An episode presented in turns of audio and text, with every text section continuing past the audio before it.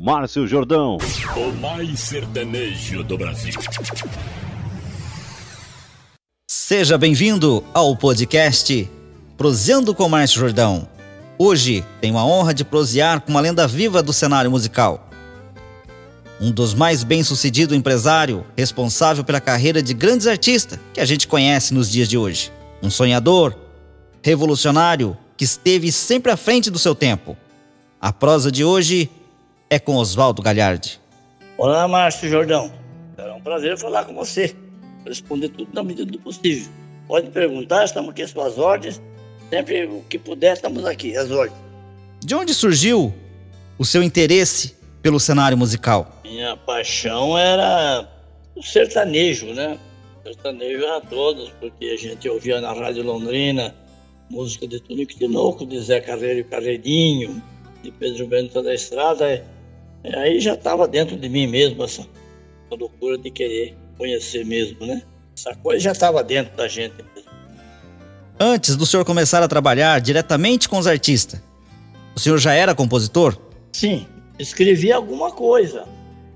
Eu devia ter mais ou menos uns oito anos de idade, eu acompanhava Tonico Tinoco pela Rádio Nacional de São Paulo, e aquilo tinha uma loucura de escrever moda. Aprendi a moda, ele cantava uma vez só no rádio, duas vezes, eu aprendi a moda tentava escrever. E fui tentando escrever assim. É claro que não tinha muito assim, mas tinha vontade de escrever assim. Onde foi que o senhor conheceu o Zé da Estrada? Da dupla Pedro Bento e Zé da Estrada? Excelente pergunta. Eu conheci em Ibiporã, próximo a Londrina. Eu morava nesse tempo num sítio nas proximidades de Cambé. Minha família trabalhava no sitiante lá. Aí o Zé da Estrada veio lá para cantar e eu fui conhecer. Só conheci o Zé da Estrada naquele dia. E foi muito corrido porque o Brasil passava por uma fase não muito boa e o Zé estava com medo que as fronteiras fechassem. Ele até acho que nem não conseguiu dar o show e foi embora.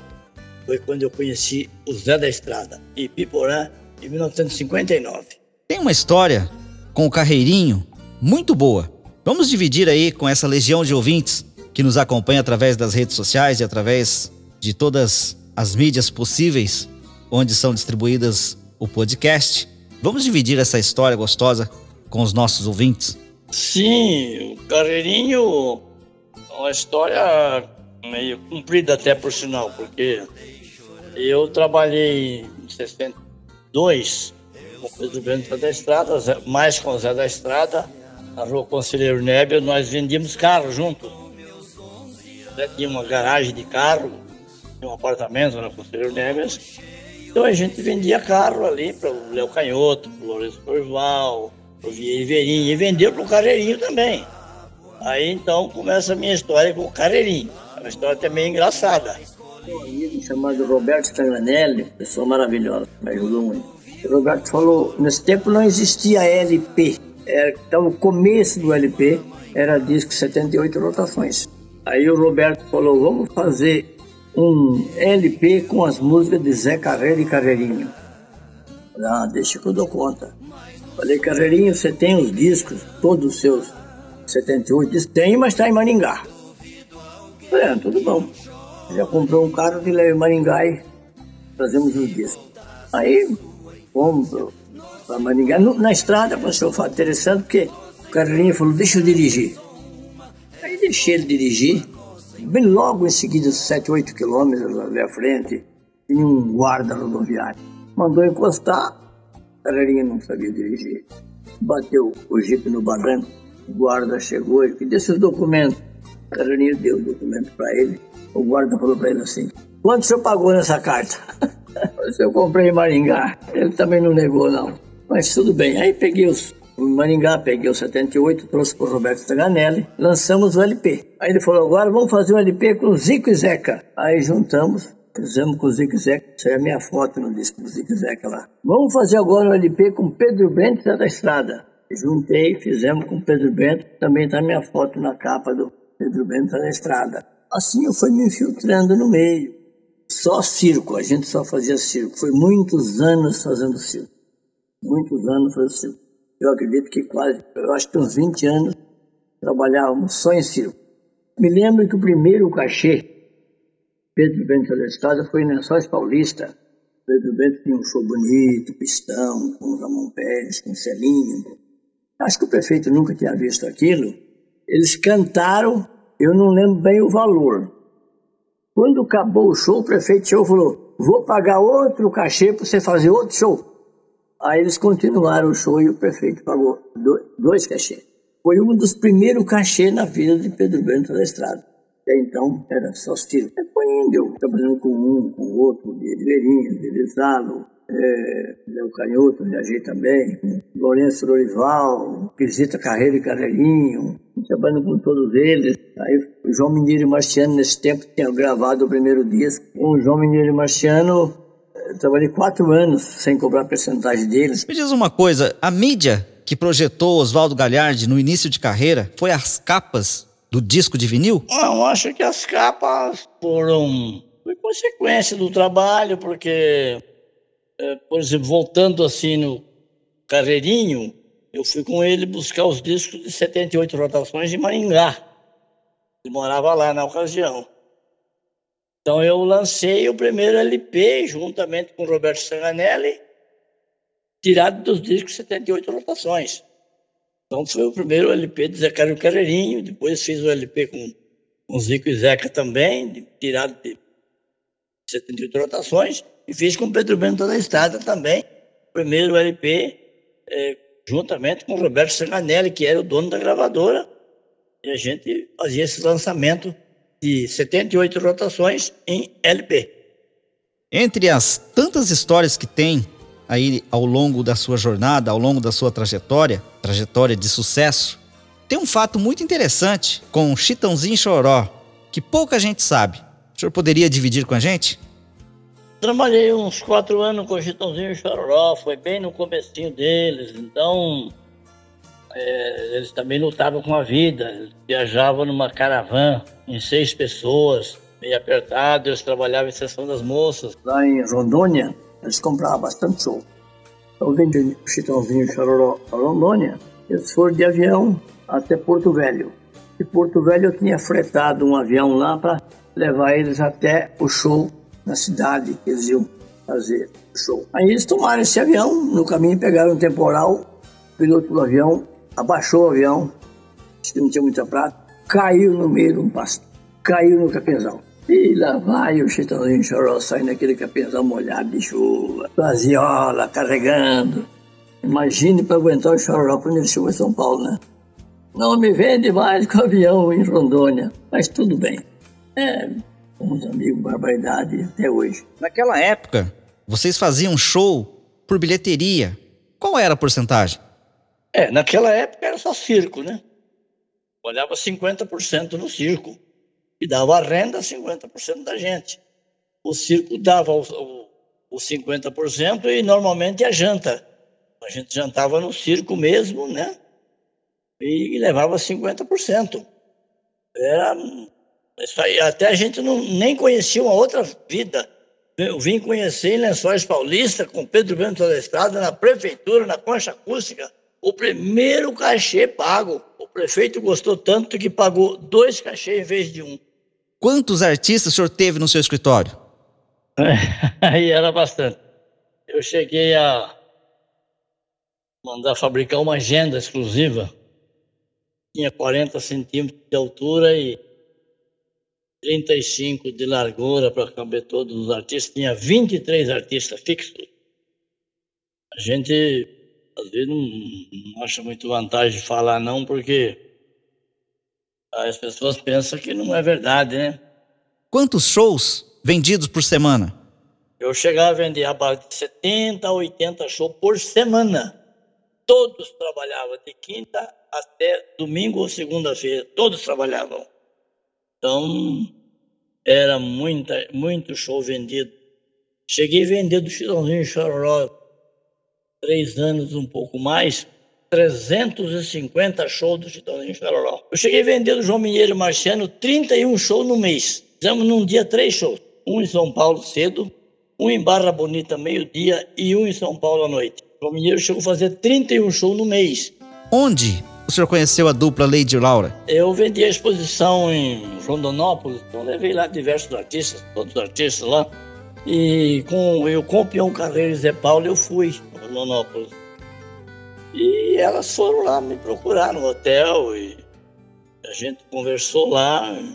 Ficamos assim, somente numa conversa. Fui numa outra viagem, fui fazer em Nova Mutum, depois de Cuiabá, com o Dino Franco Moraí, o contratante me pediu uma dupla feminina. Aí lembrei, aquelas meninas me pediram para trabalhar com elas. Já tem uma dupla aqui de Rondonópolis, não fica contratado. Então elas foram lá em Nova Mutum fazer o show. Elas abriram o show pro Dino Franco e Moraí cantar depois. Aí abriram o show, a cantoria estava deixando de desejar barbaridade. Aí quando terminou, como é que nós fomos? Não, vocês foram muito mal. Cantou ruim barbaridade. Mas vocês tiveram carisma. Vocês agradaram muito. Mas que vocês cantaram mal, cantaram, viu? Mas agradou. Mas tudo bem. E depois, um dia elas me ligaram e eu falei, não, vem pra cá, a gente vê o que pode fazer. Então elas foram para São Paulo. A pessoa mais chegada a mim era o Paraíso, eu já conhecia ele há muitos anos. Quando o César Paulinho estava começando, eu fui pedir repertório para o Paraíso, e ele deu o repertório. Lady Laura fez a mesma coisa, né? Peguei elas e fomos no Paraíso. Falei não, o repertório eu faço por completo, pode deixar para mim. E fez.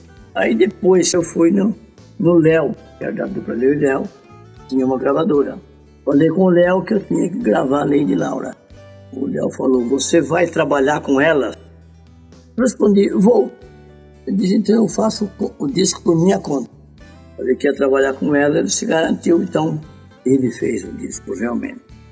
Ele fez o disco muito bem feito. Elas conseguiram gravar o disco de palavra em palavra. De tão nervosas que ficaram. Aí gravou aquele disco, pois então. Eu vendi elas na região de Piraju, um amigo que eu tinha lá. Chegamos na hora de cantar, elas falaram, nós não vamos cantar. Nós não, nós não sabemos cantar. Tem que cantar, tá vendido. Já recebi, você tem que cantar. Não, não vamos cantar. Eu levei uma fita, cassete, e botei a fita para ela dublar. Não sabia dublar e não sabia cantar. Mas fizeram tremendo medo. Não, tem que mudar, tem que melhorar. Vamos aperfeiçoar. Aí chegamos em São Paulo, aí eu fui arrumar um, uma academia com uma professora de danças para ensinar ela a dançar. Arrumei um, rapaz, o Paraíso, e um outro rapaz para tirar o macete de como cantar, de como se apresentar, e tudo valeu. Aí eu tinha arrumado um outro produtor que foi, quis dizer como é que ela tinha que cantar. Aí que ela foi um desastre. Em vez de melhorar, piorou. Aí eu chamei o irmão delas, que foi o criador delas. Aí ele veio, não, vamos botar na linha. Cantava um repertório de músicas jovem, daquele sistema que tinha no passado, né? Aí a gente achou que devia passar mais por música sertaneja. O Léo até preferia, o Léo preferia moda mais sertaneja. E o Jesus Belmiro, que mora em Monte Alto, o Belmiro fez a primeira moda de viola que foi Filha do Caminhoneiro.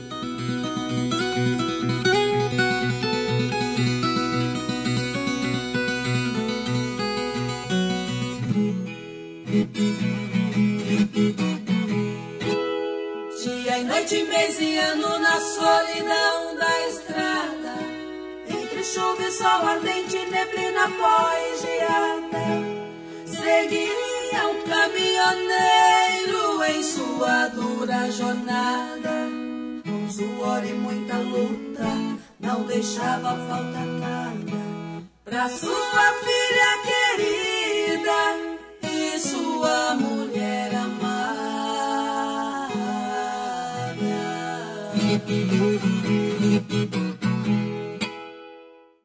E até um amigo do Jesus Belmiro deu a primeira viola para Lei. Ela aprendeu a tocar viola e foi a primeira moda de viola que foi cantada lá no teatro. Elas cantaram no teatro e a plateia levantou delas cantar moda de viola. Aquilo foi incentivo real delas. Ela sentiu que ali a moda de viola que funcionava. O que te afastou do cenário da música? Numa época em que o seu escritório era recorde de venda. O que te fez desacelerar? Então, quando eu trabalhava com esses, todos esses artistas ali, trabalhava com dois telefones, um de cada lado. Era muita gente para atender, muito show para vender. E trabalhei com os artistas um pouco meio complicado, viu? É um que era meio, meio correr. Então, senti muito mal. Eu, dizer a verdade, só vim saber que foi um infarto alguns meses depois. Não, eu não percebi. Eu estava descendo a rua Aurora, me senti mal. De mal ali. Eu me lembro que passou uma, umas pessoas perto e falou: às nove horas da manhã o cara já está bêbado. Eu não respondi nada. Ele achou que eu estava bêbado desse jeito. Eu nunca tomei nada na vida, nem tomo. Então, ali eu comecei a ficar com um problema sem saber. Piorei muito ali. E nesse parto eu tive que deixar tudo, fui fazer um cateterismo, o médico me proibiu de, de, trabalhar. Você tem dois anos de vida. Você deixa de fazer tudo o que você faz ou, não tem vida mais. Aí eu já trabalhava com Lady Laura também nesse tempo já. E elas, não, vamos parar, vamos acabar. Vender telefone, escritório, acabar com isso. E eu estou vivo até hoje, isso já faz uns 12 anos, viu? e hoje, praticamente, eu trabalho só com elas e muito pouco. Temos assessor de imprensa, temos produtor, estúdio que faz tudo. E, então a gente, graças a Deus, eu estou assim pro lado de fora. Mas todo caso, estou aqui. a música está tomando um rumo. Se a gente for voltar alguns anos atrás, a gente vê que naquele tempo não existia o Pro Tools. Então o cara que sabia cantar, cantava. Então era cantado ao vivo. Toda a banda tocava ali e o cara ali gravava nas fitinhas. Quando errava, jogava aquelas fitinhas fora e gravado ali. Então tinha que saber cantar mesmo. Então, só os que sabiam que gravava. Todo dava trabalho, o Tony Pitenuco dava trabalho, o Pedro Ventura dava trabalho. Todos eles davam trabalho para gravar. Sofria ali, mas era ao vivo direto. Aí inventaram o tal do Bluetooth. Hoje todo mundo canta. E os que têm dinheiro viram sucesso. É só pagar tem gente aí que você mandar ele cantar uma moda dele não sabe para onde vai. Mas, infelizmente, vira sucesso. Porque hoje, se você pagar a emissora para tocar seu disco, praticamente o povo acredita no que vê. Então, começa a tocar todo dia vira sucesso. Mas as músicas de antigamente não se pode. Tem música aí, Menino da Porteira e outro aí, Soldado do Matão, música de 60 anos é sucesso até hoje. Você vai falar em Menino da Porteira, o cara pensa que de quem é Menino da Porteira? É do Luizinho Limeira, dele. Não é desse outro povo. Então é aquele negócio aí, Canarinho, Prisioneiro. Ah, sucesso. Não, sucesso de Romancito Gomes.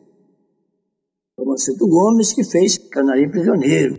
Aí depois regravaram. O oh, sucesso de fulano. Não, não é. Sucesso é de quem gravou, quem criou a música é que é o sucesso. Então, hoje andaram colocando pessoas para cantar e tem gente que virou sucesso cantando moda, regravando música, mas tudo bem. Ainda acho que as músicas do passado ainda é melhor do que as hoje, mas hoje eles ganham muito mais dinheiro.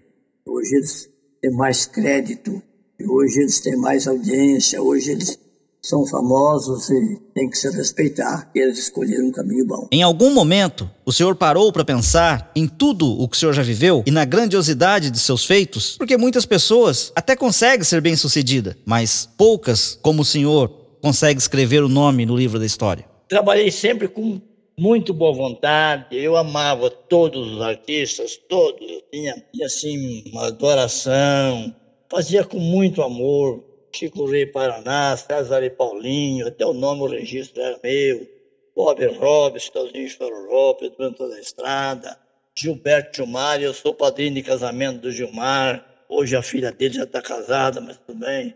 Zé da Estrada foi meu padrinho de casamento. Era, eu era fanático e sou até hoje. Amo a música sertaneja. Agradeço a todos que gostam da música sertaneja. A pedido meu, Lady Laura fez um CD com 14 modas de viola. Eu adoro muito a moda de viola. Então, eu sou fã de, desse tipo de música. Eu sou de um começo de Lourenço Lorival. Estão vindo aqui fazer um show para mim agora, no dia 17.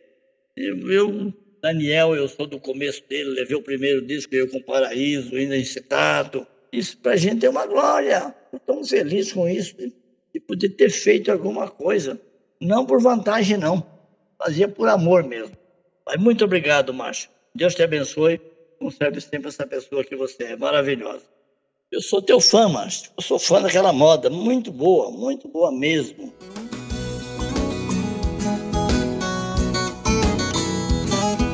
Dois anos que se passava e eu trazia na memória o sertanejo raiz faz parte da trajetória, mudando pra outra emissora pra viver dias de glória. Hoje ecoa no sertão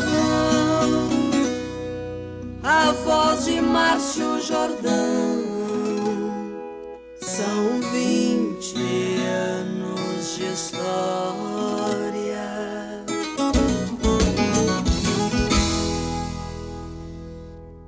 Márcio Jordão. O mais sertanejo do Brasil. Maravilha, adorei. Então, o que eu quero dizer para você, eu fico muito agradecido quando as pessoas digam essas coisas, porque já é uma moça sertaneja. Acho, e agradeço o coração. A gente fica muito feliz porque lembra dessas coisas todas, e dignidade fala isso para a gente e deixa a gente muito, dizer, honestamente, muito feliz por ver que tem pessoas que reconhecem alguma coisa que a gente fez e a saúde, posso viver muitos anos e, e falar essas coisas para todo mundo. Isso está falando que o que tem conhecimento e, e não há nada inventado nessa história. Um abraço.